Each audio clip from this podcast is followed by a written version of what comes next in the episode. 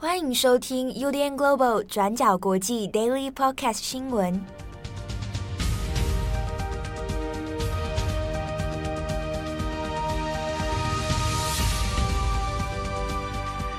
Hello，大家好，欢迎收听 UDN Global 转角国际 Daily Podcast 新闻。我是编辑七号，我是郑红。今天是二零二一年十二月十五号，星期三。今天的天气，台北还蛮晴朗的。编辑郑红居然穿短袖，哇塞！哦，有有如冬日般的小太阳。好，今天是五号星期三，来帮大家更新几则重大国际新闻哦。首先，第一条，我们还是来看一下现在在全球延烧的疫情问题啊。其实我们今天在讨论就是编辑汇报的时候，有在想说，就是年底这个季节其实是国际新闻的淡季。大家常常会觉得说啊，世界灾难二十四小时没有极限。可是通常因为就是国际新闻主要还是以英语系的一个为主流，所以大概到每年的十一月底到一月中旬是各个新闻媒体在放假啦，耶诞节。耶诞节对，那也不只是说记者回家过年，是哎。政府的机关啊，或者是大型的一些决策，通常也会避免在耶诞节这个前后有一个剧烈的变动，因为没有人可以配合嘛，大家都在休假。对啊，整体节奏其实大家都变慢了。对。那也因为就是过去两年，其实全球疫情的关系，在冬季啊，北半球的冬季其实都是疫情爆炸的一个高峰期。那像是今天就是十二月十五日，呃，台湾时间十二月十五日就美国这边的十四日，那也宣布说，这是美国疫情 COVID-19 至今为止的全国的死亡就病故总数已经超过了八十万人。那这个数字呢，是其实也大概是。呃，二次大战的美国，呃，全全国的呃战争死亡者的两倍。那其实美国也在不断的在哀悼。可是其实呃，包括就是说之前超过五十万人、十万人，其实那个数字的节奏其实一直在变。那同时也反映了说啊，全球现在好像有点疫情疲乏，但其实状况还是蛮严峻的啦。讲严峻，就是其实大家多少有点对数字可能会有一些麻痹。比如说，好，就是在欧洲现在第四波 COVID-19 疫情其实还没有结束。那呃，从十一月开始的 Omicron 的这个新型的变种病毒株，其实在昨天其实南非也公布了一系列的，就是初步很初步的一个研究结果，很初步的分析啦。好、嗯，那这个是同步配合 WHO 的相关资料。那就在星期二的时候呢。那就公布说啊，现在以南非目前 Omicron 的状况来讲，虽然说南非目前的新增的感染病例大概超过九成都是 Omicron，好，那病例的数字也是不断的往上增长，但诶，根据现在现阶段的临床的情况来看呢，啊，因为普遍接种疫苗的效果虽然是它其实是有的，防护力是虽然是降低了，但是重症的比率并没有增加啊，那死亡率也没有明显的增加，但是呢。诶，包括它包含是南非或者 WHO，目前也只能说采取比较相对保守的说法，就是已知这个 Omicron 它的传染力应该是比过去的变种来的强，但是看起来这个重症化的比率没有那么高，但这个也只是目前现阶段的说法哦。那官方的保守的态度是说，可能还要再给他几周的时间来看看接下来这个会有怎么样的变化。相关的疫情其实引发了很多讨论，比如说好了，像是英国或者是韩国，其实从呃上个礼拜开始已经陆续来加强或者是加速他们本来的加强剂推广政策。比如说英国，它现在已经从礼拜天开始宣布说，那全国十八岁以上的所有国民，只要你离第二剂接种已经完成了大概三个月以上，那就可以随时预约或者是直接到现场排队来接种，就是第三剂的。mRNA 的加强剂疫苗，那同时在韩国也在上个周末也宣布说，那呃全国所有的民众本来它的间隔第二季间隔是五个月，后来缩短成四个月，那后来上个礼拜又缩短成就是三个月，也是就是鼓励大家就尽可能的快速来加强这个第三季的加强剂。可是这个政策呢，其实并没有阻止，或者说就目前来讲，好像还没有明显的就是能回应说，像韩国、南韩现在目前持续在新增的 COVID-19 疫情。南韩现在目前应该是整个东北亚或者是整个东亚地区疫情最严重的一个国家。呃，从就是十一月一日开始，就是我们之前有提过。它本来的与疫共存的这个解禁计划，对这个恢复日常 渐进的这个计划了。在那之后呢，就是本来就已经随着冬季不断暴增的这个呃 Delta 疫情哦，就是不断的扩张。那到呃今天所公布的最新数据，南韩全国在过去二十四小时的新增确诊病例是七千八百五十例。这个数字当然跟欧美比起来是相对比较低啦，就是也都没有破万嘛。可是这已经是南韩在疫情爆发以来的史上新高，而且离上一次，也就是呃上一次的记录。也大概只相差一个星期而已，就刷新了全国纪录。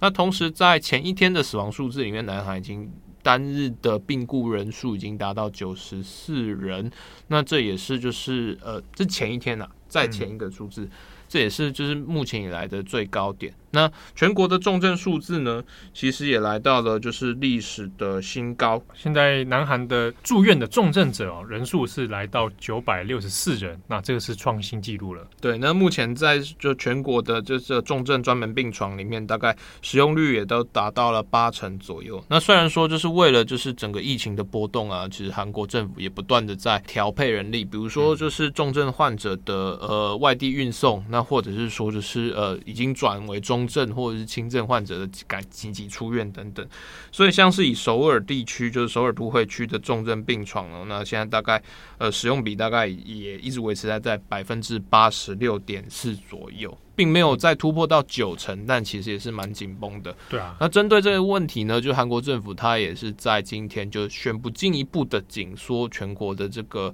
呃限聚，或者是说这个社交距离政策呢，包括像本来之前已经几乎全面解禁的这个呃餐饮场所，那现在也重新来限制说呢，晚上九点到十点要必须要停止之后。要停止营业，也就是说，就是基本上要开始扩大限制大家的夜生活，还有就是一些包括针对比如说自营业者、餐饮业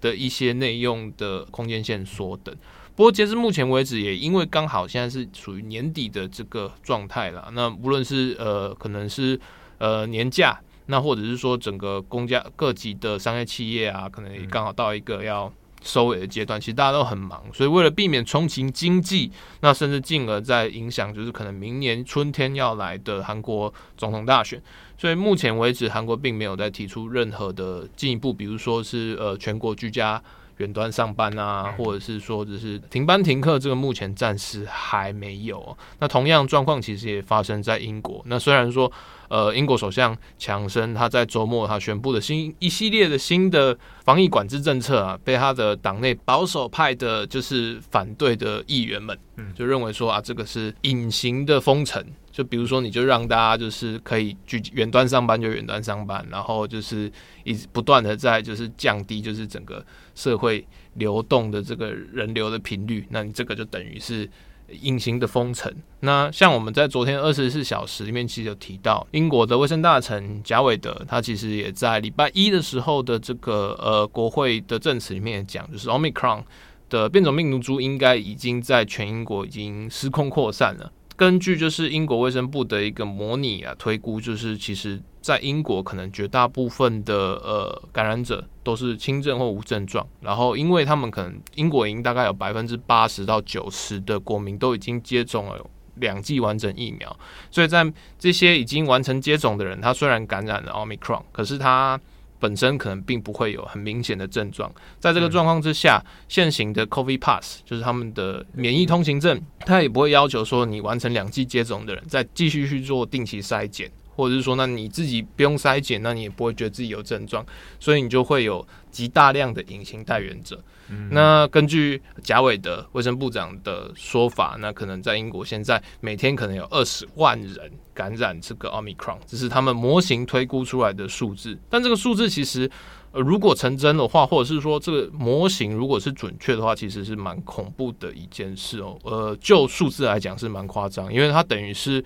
呃，现在英国每天的已知通报确诊人数大概是六万人，那你再加上二十万人，二十六万人，这是过去的大概是三三倍，快四倍，对，对，三倍左右了，就是这个状态其实是非常的夸张。嗯、但一部分的说法会认为说，那现在奥密克戎，虽然大家讲的好像很很恐怖。但是大部分轻症呢，会不会就是比如说提早流感化啊，或加强就是整个群体免疫的一些讨论？可像法国的《世界报》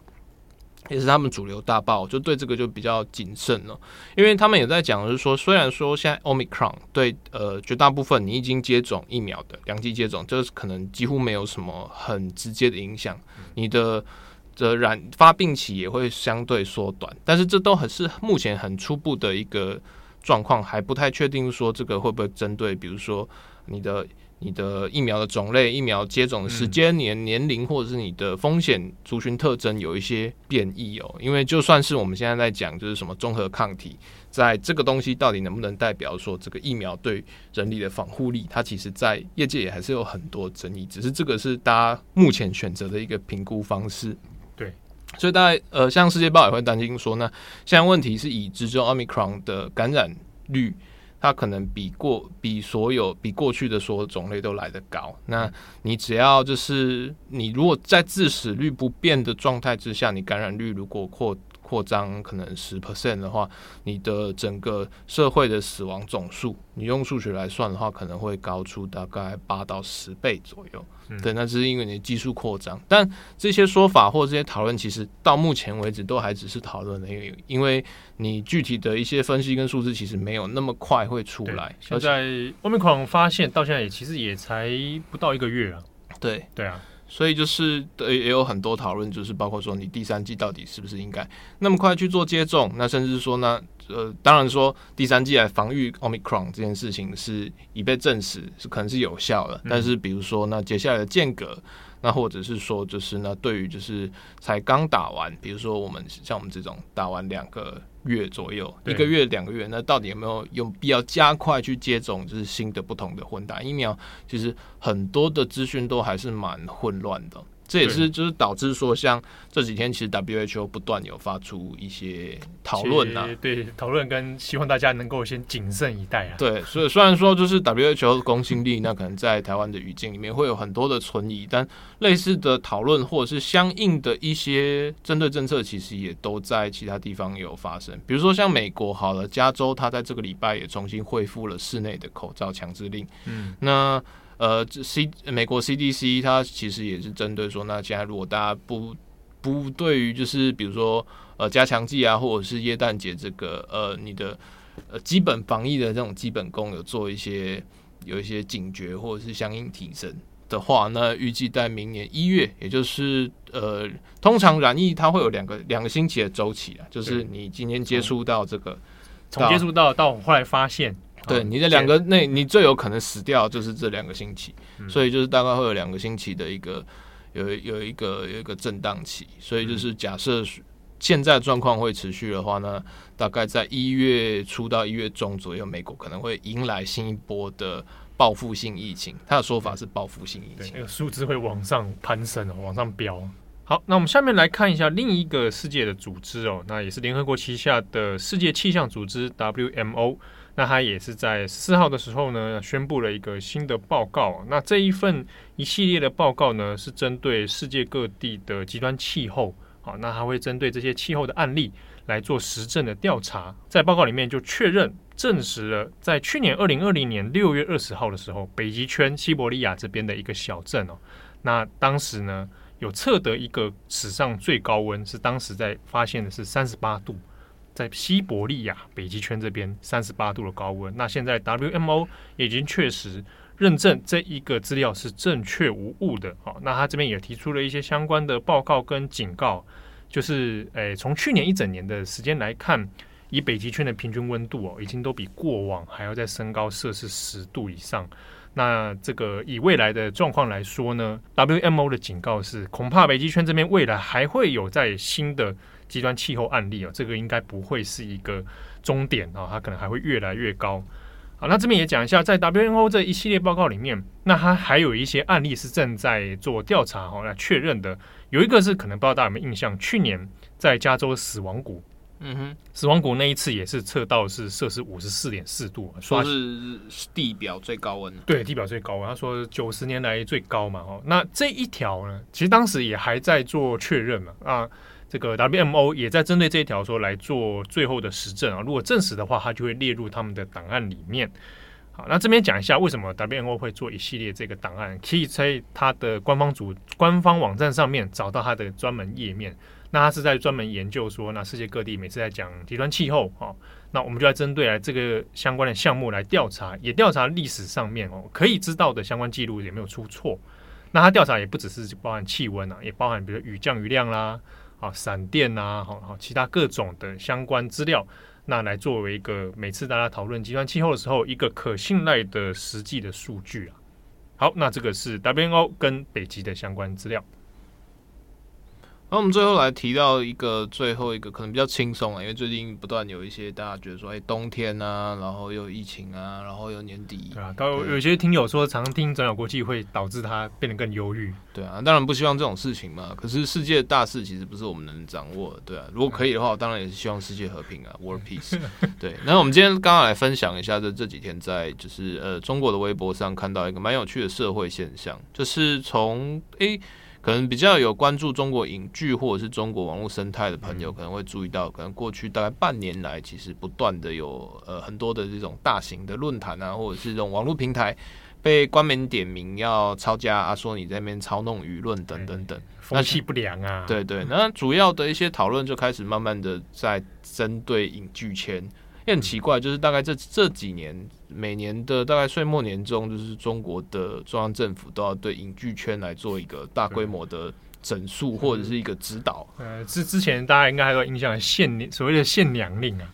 对，然后在更之前呢，比如说像范冰冰那个事情，那、嗯、大概是岁末年终的时候突然开始查税，哇，查税，我，那个那那一波是真的到现在影响很深。嗯、对，然后我们现在昨天其实也是在镜头背后这边有 Instagram 那边有讲嘛，就是中国的央视，它在礼拜一的时候呢，突然发出了一个呃重磅调查报道。那基本上就是来讲，就是中国的网络水军啊，在比如说像豆瓣啊，或者是一些就是影剧平台，然后来做一些洗版，然后刷评价的动作。对，那这个东西呢，在中呃，他们称为网络水军，就是收钱的。对，我我我们讲的网军类似，然后他们收钱，然后去刷分啊，刷流量这种。对对对，但然后但这个央视的这个报道里面呢，特别就把那个行情价讲出来，就是大概是五毛到一块左右。啊，就是等于是官方认证的网络五毛 在这边洗评价。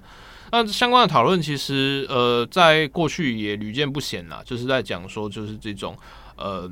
影剧影剧的制作单位，那为了就是要宣传啊造势，就是在买这个网络的影评啊，或者是网买这些充那个刷就是刷五星啊，对五星啊，或者是恶意用一星来去就是攻击人家，对，对，这其实，在不只是中国啦，其实在世界各地也屡见不鲜。那只是这次他特别在针对，就是豆瓣，就是，哇，这是豆瓣打打豆瓣这件事情，其实也是其来有志啊。好几年前就在针对说啊，豆瓣上面一堆这个，哎、当时中国官媒的说法是，你看一堆人在那边对这个国产剧那边指指点点啊，导致很多民众不去看国产片啊，这个官媒不乐见这样的事情。对，那后来还有就是包括像比如说就是台湾电影啊、金马奖啊，或者是外国电影啊这些东西，他们可能有一些哎。嗯，我们我们看当然觉得是诶、欸，觉得很正面的评价，或者是对他们会有一些讨论。那、嗯、这东西也是被认为说啊，你就是对镜片这些啰啰里吧嗦的。对对，就是他这个希望希望这个民众的舆论啊是可以被控制的。对。那相关的事情就是引发一波讨论之后，在礼拜一、礼拜二，其实中国的网络就开始不断的开始在猎物，就是说，呃，央视现在讲的是哪一部？那就是针对像是那个呃，风起洛阳，对，王一博的等等等的这些来做一些呃粉丝大战。那后来到礼拜三，那这事情本来照理来讲，就通常央视常常一波流，就是讲来试风向。那没想到就是中国的另外官媒，就是《法制时报》，那有另外在。所以加码推出说，就是一个知名的、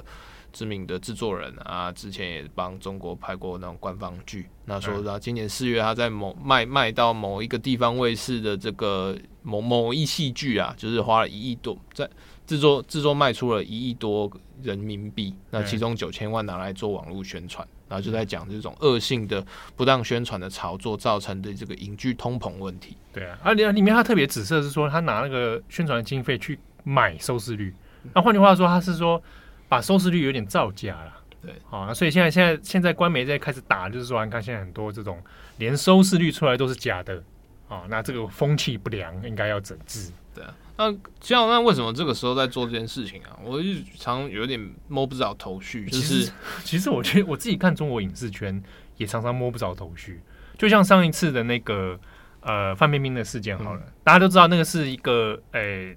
公开的秘密啊，当然会有阴阳合同这个问题嘛。但是不晓得会在哪个契机点突然这件事情被变成打击对象。那这一次最近，比如说好像豆瓣那个水军的事情，那到现在这个收视率的问题，在影剧圈里面，制作组、剧组其实都会认为那是一个行销的平常啊，就是一个剧组里面，他好拍完戏，我要做推销的时候，买买水军是基本上是配标配。那买收视率还不一定，因为买收视率这件事情未必真的那么划算。嗯、哼那呃，比如说他像这个报道里面讲，新的报道里面说了花九千万，我自己对这个数字其实有点存疑。因为九千万人民币拿去买收视率有一点不划算，你还不如拿 九千万去贿赂电视台高层。哦，那因为在过去，呃，有一阵子大家还记得习近平鼓吹犯罪，对，不是、啊，这是一个畸形的影剧现象。嗯、以前习近平不是有一阵在打那个打贪吗？嗯哼，打贪那几年，杭一些各省的那种像杭州啦、浙江卫视啊啊，就有一些制作人就是风声鹤唳，因为以往很多的确，我我拍好一套一套戏一一部系列剧之后。可能未必会在线上平台播放，但我可能会卖去各省的电视台。那我卖，他对方买不买？那这个东西有时候就有一些窍门啊，那就会有涉及到一些，比如说我要贿赂里面的制作人，贿赂高层这样子。那那一阵子就因为打探的关系，所以有一些包含电视台的人或者包含一些剧组就被抓出来。所以你说回到问题说，哎，这个事情怎么会突然冒出来？老实说，还真的很多连影剧圈都搞不太清楚，而且。你这样追上去哦，哦，可能会追到一些党的人，就是包包含造假收视率，可能会被涉及到一些党内部的人在电视台的势力啊，电视台高层，那或者是说哪些民间那种市调公司，那搞不好 也也是跟党有关系的人啊，也不晓得，所以这弄弄一波下来，可以观察之后他有没有要动手去抓。对，不过这也是一一连串了，就是从今年夏天开始，不断在要讲要。消灭这种恶性的粉丝文化，然后或者是说，就是在做就是整个演艺圈的整顿。已经讲了一阵子，那包括针对豆瓣，就是还有就是甚至知乎啊，然后甚至。比较夸张的是，连像那种体育论坛那种虎扑，它底下现在都要烧掉。虎扑之前好像也是被他搞被官方对，就是在讲说，就是有太多水军，然后在那种造谣。而且而且有一阵子虎扑不止虎扑啊，大家搞那个中国国主有没有？嗯、搞到变成人身攻击那一种，好像这个中国也是有点看不下去。对。好，那呃，当然就是希望在这个变天的时候，大家好好照顾身体。你穿短袖的人讲这个，对，好，祝福大家。哎，最近搞得气温多变化，把这个衣服要穿好。我是编辑七号，我是郑龙，我们下次见，拜拜。感谢大家的收听，想知道更多详细内容，请上网搜寻转角国际。